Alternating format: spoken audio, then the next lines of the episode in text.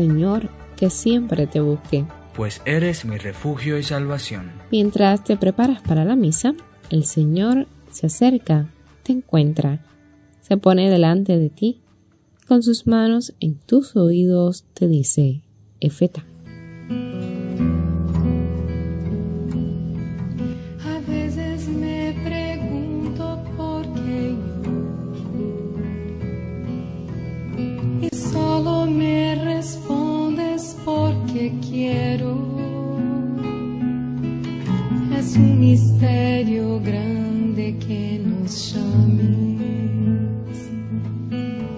Así tal como somos a tu encuentro. Entonces redescubro una verdad. Mi vida, nuestra vida es un tesoro se trata entonces solo de ofrecerte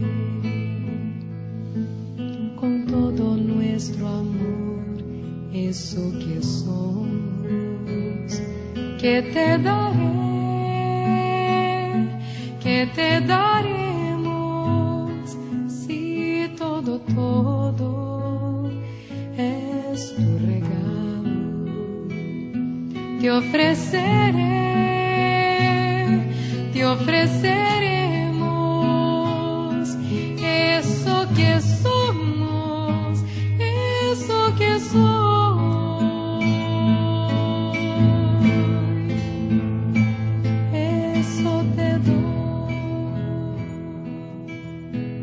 cuaresma es un tiempo privilegiado para trabajar los afectos y redescubrir el sentido de la vida.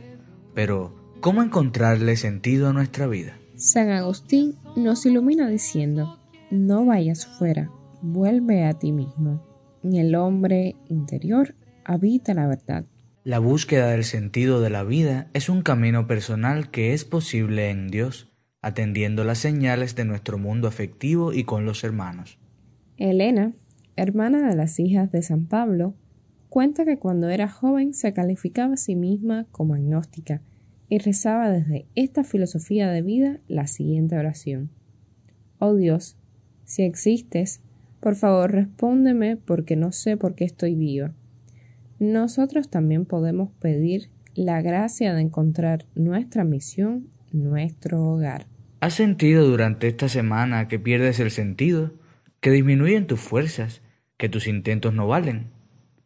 Nombra esos movimientos internos y preséntalos al Señor en la misa, si puedes participar, o en el encuentro dominical que tengas con Jesús.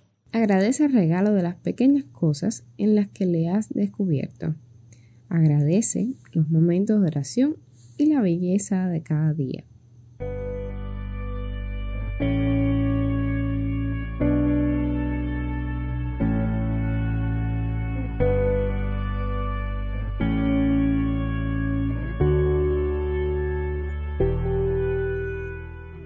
El Evangelio de hoy dice que cuando se acercaba la Pascua de los judíos, Jesús llegó a Jerusalén y encontró en el templo a los vendedores y cambistas con sus mesas.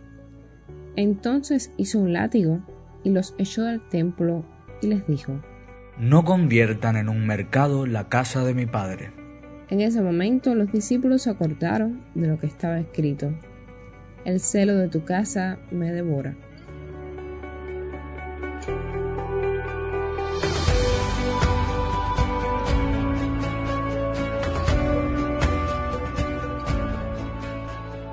Hoy vemos a Jesús expulsando violentamente a los vendedores del templo. Es una imagen poco esperada, pero no equivocada. Lo dice la escritura, el celo de su casa me devora. El cuidado a la casa del Padre lo hace reaccionar así. Porque proteger el templo de Dios es proteger el amor que Dios nos tiene. Y quien ama a Dios, ama también el lugar donde Él habita.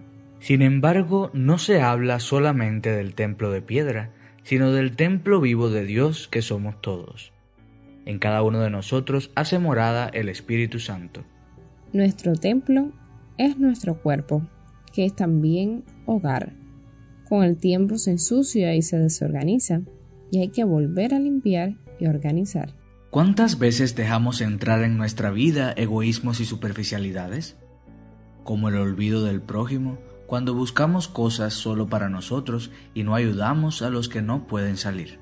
O el tiempo interminable que dedicamos a Internet y que nos deja vacíos al volver a la vida real. O el tiempo perdido en negocios, juegos, pantallas, que nos hacen vivir sin trabajar, estudiar o comunicarnos con Dios.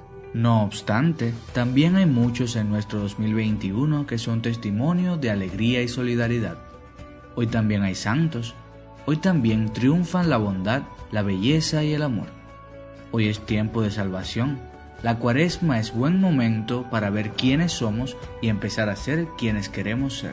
Que Dios nos ayude a proteger nuestro templo, a dejar entrar solo lo que nos da vida, lo que nos une a Él y nos hace ser mejores con nosotros y con el prójimo.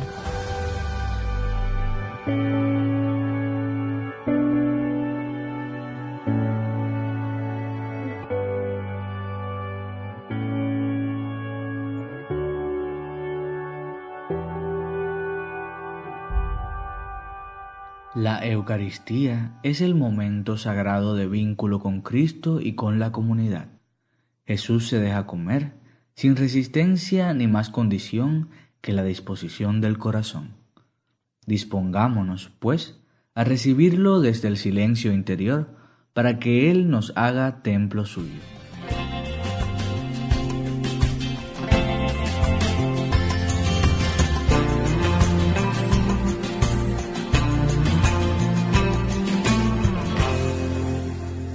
Junto a tus proyectos y luchas, tus miedos y sueños, presenta a los de la Iglesia. El Papa Francisco nos invita este mes a tener una intención especial por la evangelización. Nos invita a acercarnos al sacramento de la reconciliación con renovada profundidad para saborear la infinita misericordia de Dios. Oremos por las comunidades que no pueden reunirse en torno a la mesa del Señor a causa de la pandemia, para que redescubran la Eucaristía espiritual y cada familia sea iglesia doméstica. El día 8 de marzo recemos por la Orden Hospitalaria de San Juan de Dios, que celebra su fiesta, y pidamos al Señor que le conceda nuevas vocaciones. El 8 también es el Día Internacional de la Mujer. Nombremos y pensemos en las mujeres de nuestras familias y comunidades. Pidamos para que sepan ser testigos fieles del amor de Dios. Oremos de manera especial por el pueblo cubano, para que, con María de la Caridad, restauremos a Cuba en el amor que es Cristo. Con estas intenciones nos unimos a la oración de la Iglesia.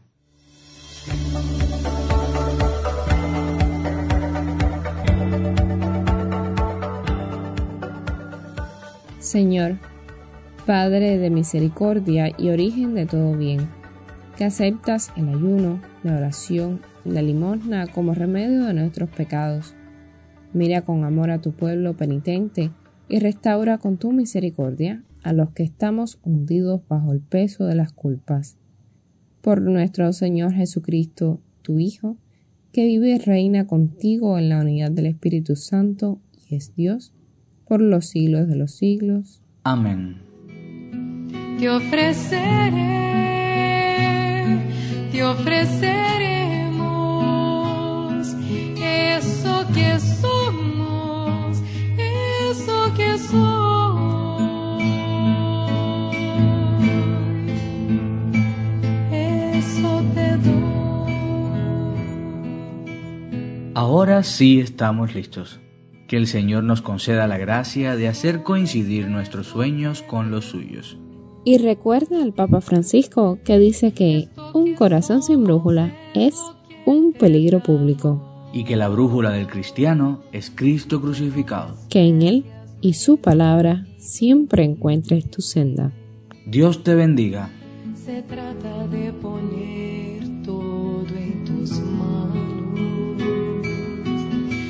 aquí van mis trabajos y mi fe.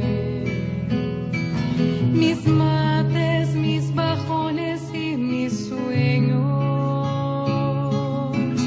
Y todas las personas que me diste. Desde mi corazón te las ofrezco. Que te daré que te daremos si todo, todo es tu regalo. Te ofreceré, te ofreceré.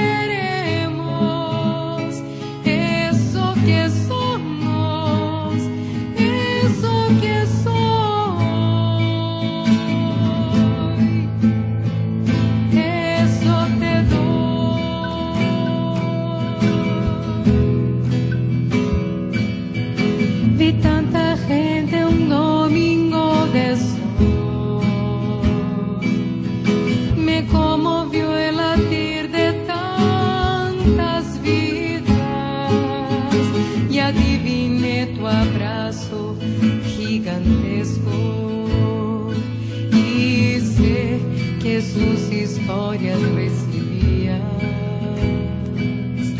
Por eso tu altar luce vino y pan, son signo y homenaje de la vida, misterio de ofrecerte y recibir.